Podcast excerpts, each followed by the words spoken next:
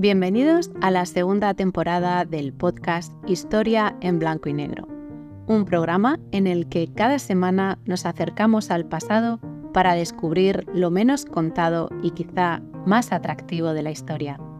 ¿Estás preparado? Despegamos. Capítulo 7. Zoo, humano y morgue. El paseo por la historia a través de sus curiosidades nos lleva esta semana a poner sobre la mesa dos excentricidades. Viajamos de nuevo al siglo XIX para hablar del zoo humano y la morgue, lo que da de sí este centenar de años. ¿Has pensado qué harás este domingo? Bien, pues cualquier cosa que se te ocurra será una bobada al lado de las excentricidades de nuestros antepasados decimonónicos. De verdad que no sé cómo definir estas dos actividades. Empezaremos por Madrid y después viajaremos hasta París. En 1887, junto a la Casa de Fieras, el Parque del Buen Retiro de Madrid acogió un zoo humano. Sí, como lo oyes, zoo humano. El inventor de este proyecto fue el mercader eh, de animales, y podemos decir que también de personas, el alemán Karl Hagenbeck, que vio en eso de exponer eh, personas enjauladas una buena manera de lucrarse. Si siempre digo que no podemos mirar al pasado con los ojos del presente, en este paseo por la historia es más necesario que nunca que no lo hagamos. Hoy nada de esto es comprensible, por no hablar de moralidad, respeto, ética y otros valores como derechos humanos.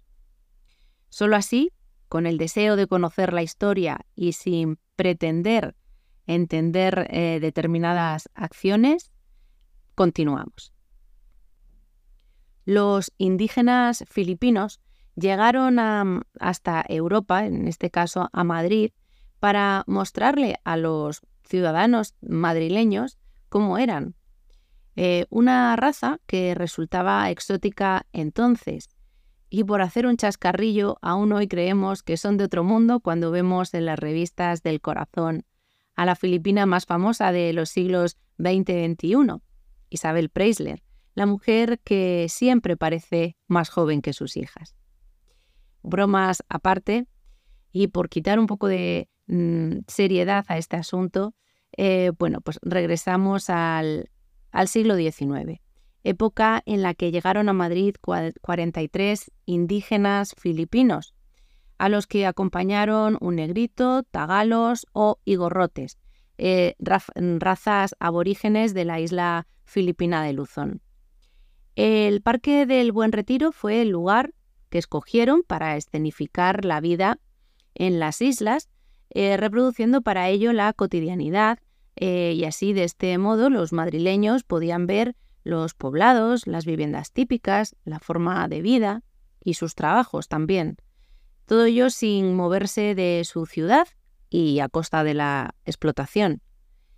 Así lo recogió en la prensa el imparcial. Decía, en su constitución, en su aspecto, en su lenguaje, en sus maneras, en sus costumbres, en su color y hasta en sus trajes, estos compatriotas nuestros difieren grandemente de los filipinos más civilizados y hasta ahora conocidos. Las cabañas de paja llegaron directamente de la selva filipina para aportar mayor credibilidad a esa puesta en escena en la que los ejemplares étnicos se mostraban semidesnudos.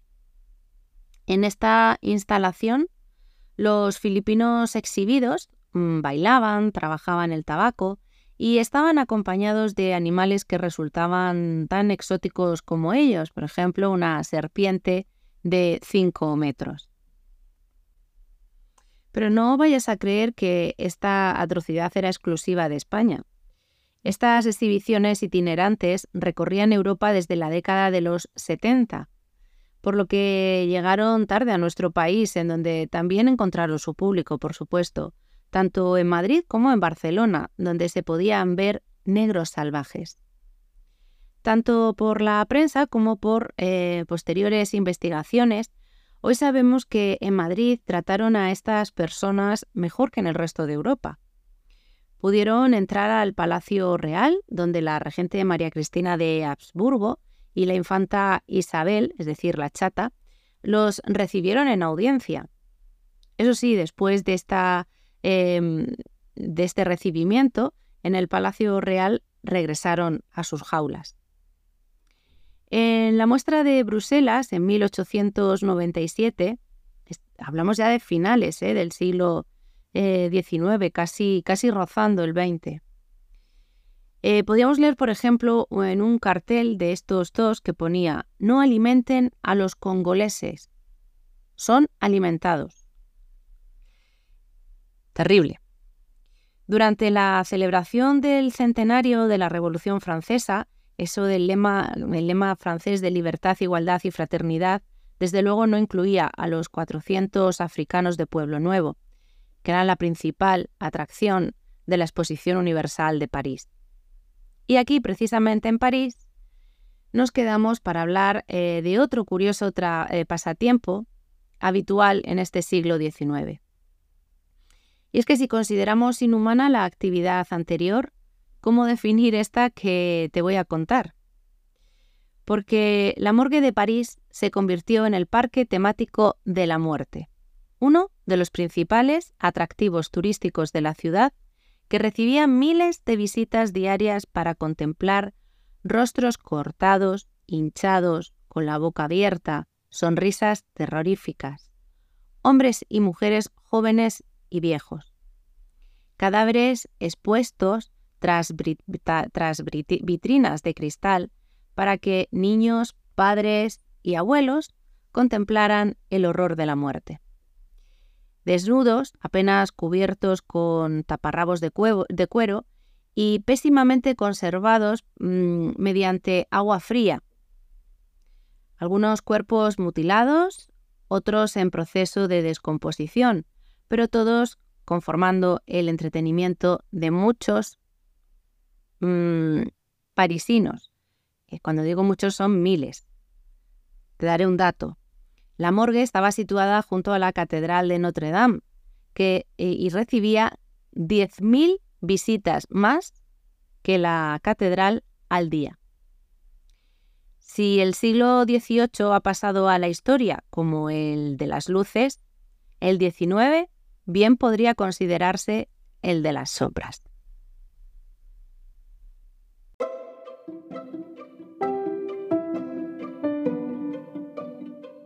Te espero la próxima semana para dar un nuevo paseo por el pasado. Mientras tanto, disfruta del presente. No olvides suscribirte al canal y regalarme un like si te ha gustado.